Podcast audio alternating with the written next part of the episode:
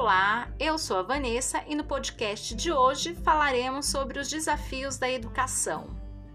E como convidado temos o professor Diego Coses, professor graduado em matemática pela Universidade de Mogi das Cruzes e mestre em matemática pela Universidade Federal do ABC.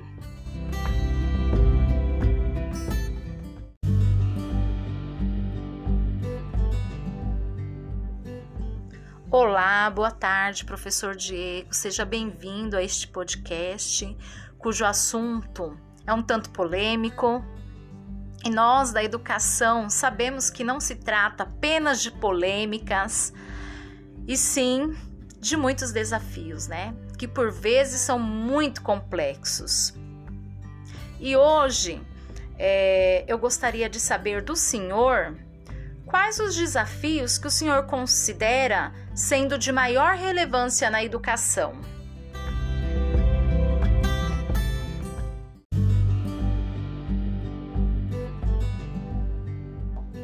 Olá, Vanessa. Boa tarde, tudo bem? É bem complexo, né?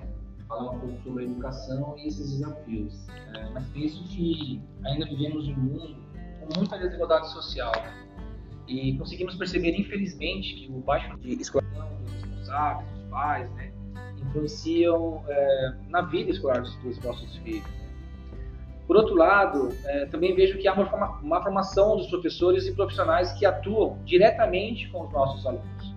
Ainda percebo como um grande desafio fazer com que essas aulas se tornem mais dinâmicas, mais atrativas é, aos nossos alunos, né? pois frequentemente ouvimos da, da própria boca deles, né? Que estudar está sendo chato.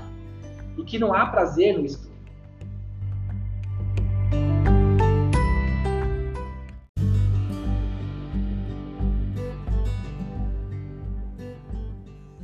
Professor Diego, o senhor apontou como desafios de maior relevância é, pontos como desigualdade social, socioeconômica, formação de professores e aulas não tão atrativas. Nós sabemos que a evasão escolar aumenta a cada dia. O senhor atribui este aumento ao fato de termos uma escola desinteressante, uma escola que não repensa a sua prática?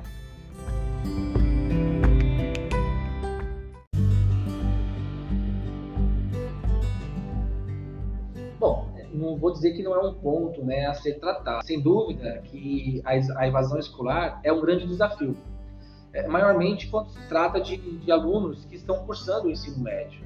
Mesmo com a, a universalização desse acesso à escola, é, não conseguimos assegurar a permanência desses alunos quando chegam ao, ao ensino médio, né, ensino básico, ensino médio. Acredito que nas famílias mais carentes, isso, isso se dê principalmente pela necessidade de trabalhar, né? ajudar nas despesas da família. Mas, por outro lado, a oferta de estudos da escola não é agradável aos olhos dos estudantes. Então, isso, infelizmente, ainda está a, um ponto, a gente, nós, profissionais de educação, a ser tratado e tentar resolver.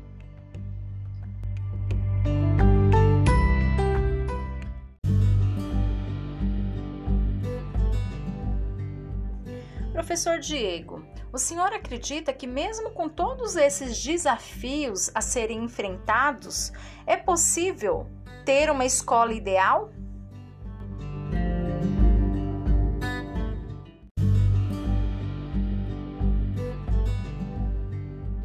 É, falar sobre educação ideal e não colocar uma escola ideal é complicado, né? Porque a gente vê as coisas acontecerem dentro de uma escola. Mas, assim, eu penso que uma educação ideal, ela deve sim respeitar, preservar os valores da família, as heranças culturais, estabelecer um bom convívio social, né?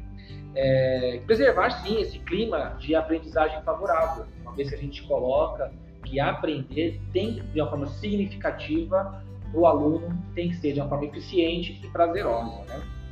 Então, esse clima é, é, tem que despertar o desejo do aluno de querer é, crescer dentro de uma escola. Né? Uma escola que possua, em sua totalidade, um projeto político-pedagógico voltado às dificuldades da escola, as fragilidades, a fim de que se possa tornar significativo esse ensino-aprendizado. Né? É, é possível almejar viu, uma escola que possa contribuir na transformação de um cidadão de tal forma que esse aluno se sinta protagonista da sua aprendizagem. A gente pensa muito nesse protagonismo do aluno.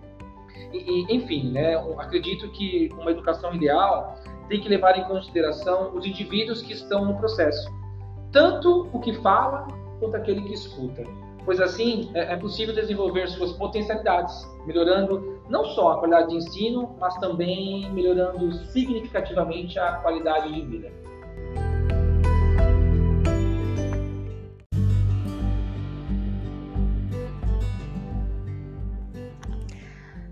Professor, quando paramos para pensar em alguns desafios, analisar né, a, a estrutura de uma escola, o espaço escolar, a gente acaba percebendo que alguns problemas acabam sendo gerados, né, pela falta uh, de comunicação, a falta de um olhar especial do professor para com o aluno. Uh, e aí nós temos a chamada, né, relação professor-aluno, afetividade.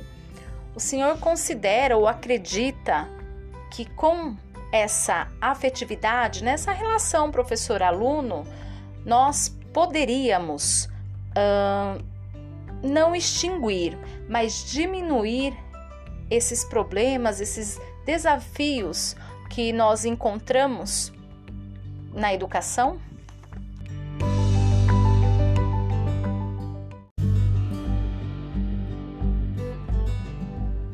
Eu acredito que existem muros ainda, barreiras é, entre professor e aluno, né?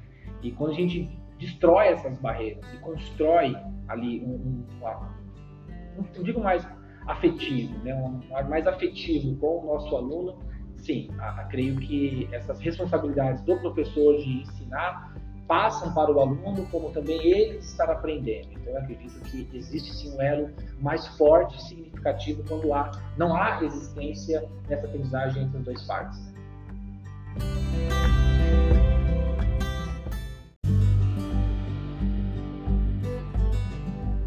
Do que a gente tem muito a alcançar, muito a ser desenvolvido, e creio que juntos, não só nós, professores, mas colocar toda a comunidade escolar, né, diante, diante disso, a gente possa sim melhorar essa aprendizagem.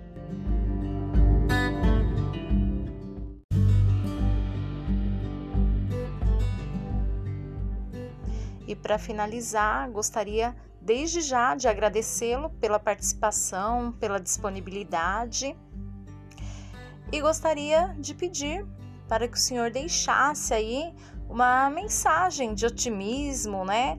Para que a gente consiga seguir acreditando que a educação é a solução para termos uma nação melhor.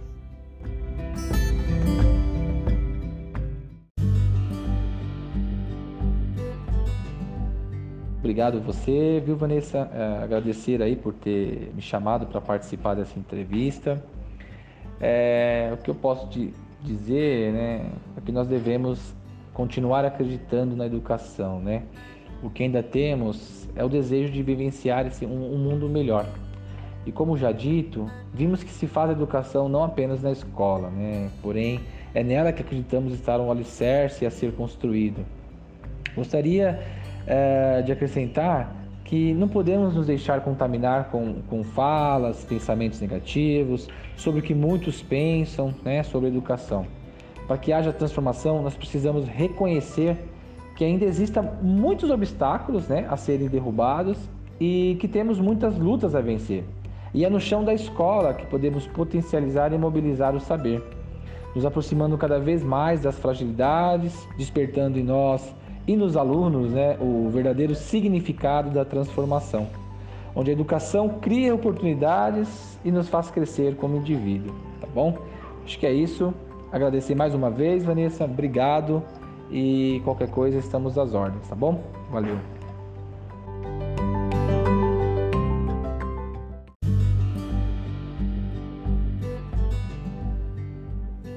Obrigada a todos por ter nos acompanhado até aqui. Até a próxima!